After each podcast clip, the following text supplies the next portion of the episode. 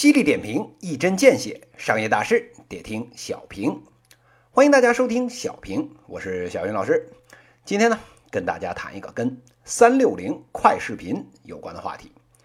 今天呢，眼见着已经初八了，这不老少的这个小伙伴呢，这两天啊，也开始回到了这个工作岗位，开始啊新一波的奋斗了。小云老师这边呢，也是啊伸伸胳膊，伸伸腿儿，哎。该开始啊，正常更新咱这小平还有小云商业时评两档节目了。那这个开年的大戏拿谁开刀好呢？嘿，不用小云老师出去找，这不新一轮啊闷声作大死的已经啊自个儿送上门来了。前两天的事儿啊，一大批呢我国著名的这个视频网站哔哩哔哩弹幕站，哎，也就是俗称这个 B 站，哎，这个用户呢发现呢用自己这个 ID 和密码。居然呢，能够啊直接登录一个自己连听都没听说过的网站——三六零旗下的快视频。您要是一般的 UP 主啊，被这个盗号也就算了，连啊共青团中央的号，哎，都被复制到了一个山寨的号上去，真是啊死字儿都不知道怎么写了。不仅如此呢，大家伙儿还发现，不单单啊是账号被复制了。连自个儿啊在 B 站上以前发过的视频都妥妥的被人家搬运到这个快视频的网站，一个一七年才成立的这个视频网站，居然呢上面有创建时间是一二年的视频。小鱼老师啊也是醉了。您觉得这是个案？嘿，还真不是。您啊去微博看看就知道了。各位 B 站 UP 主们纷纷截图，开启了群嘲模式，一度呢都冲上了微博热搜了。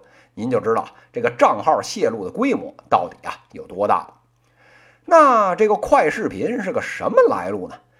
根据啊网上的资料，人家呢是三六零旗下的一款视频 APP，一七年十一月中旬才首次亮相。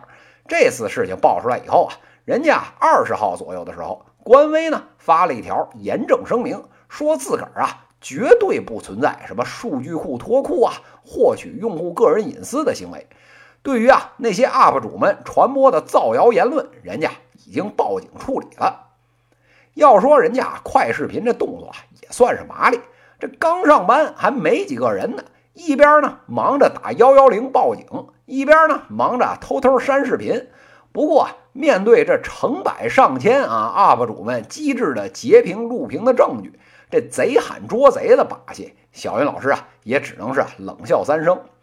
眼见着这场撕逼的大戏刚刚拉开了帷幕，那些啊等不及法律判决的 UP 主们早就啊想出来对付快视频的招数了。人家直播的网站居然啊连个这个实名认证的这个系统都没有。哎呀，这呀就妥了。大家伙呢三下五除二把几百个、上千个网信办上了黑名单的视频往上一传，现在大家伙啊。都啊一脸坏笑，躺在沙发上面，随手点播一首啊《凉凉》，送给快视频了。那好了，问题来了，那三六零快视频为什么要搞这个大事情呢？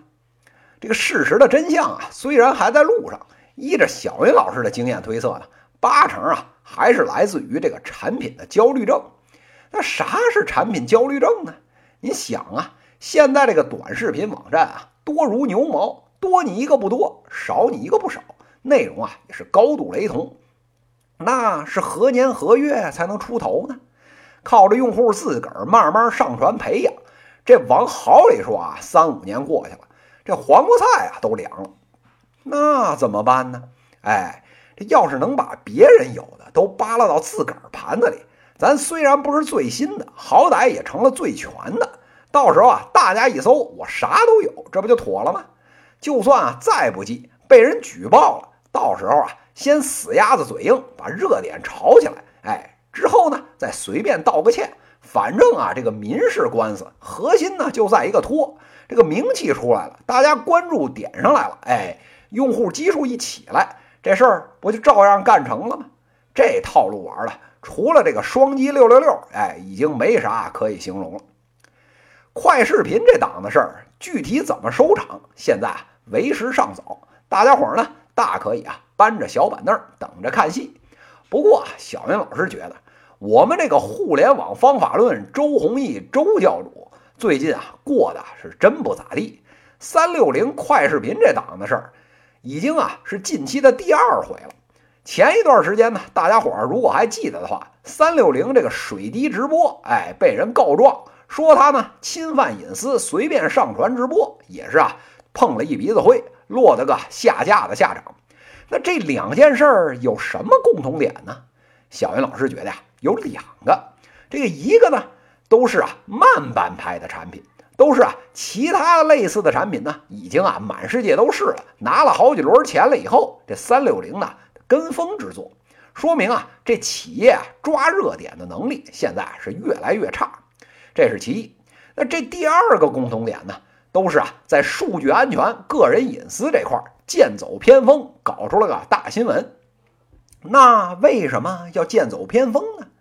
您产品出来都慢了好几拍了，不靠着这个奇技淫巧、弯道超车，这流量和注意力都稀缺的网上空间，哪儿还有你存活的份儿啊？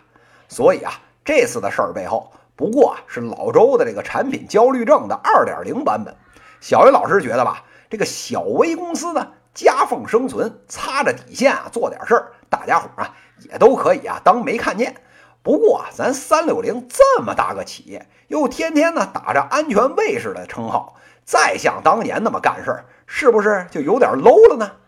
这产品焦虑症啊，要想去根儿，这药方呢没有别的，靠的就是励精图治，敢为人先。但是啊，这药方有了，到哪儿去买药呢？这件事儿啊，不光是老周，在座的各位企业家们也都该好好想想了吧。以上呢就是今天资讯的内容，犀利点评，一针见血，商业大事得听小平。各位听友，我们下期再见。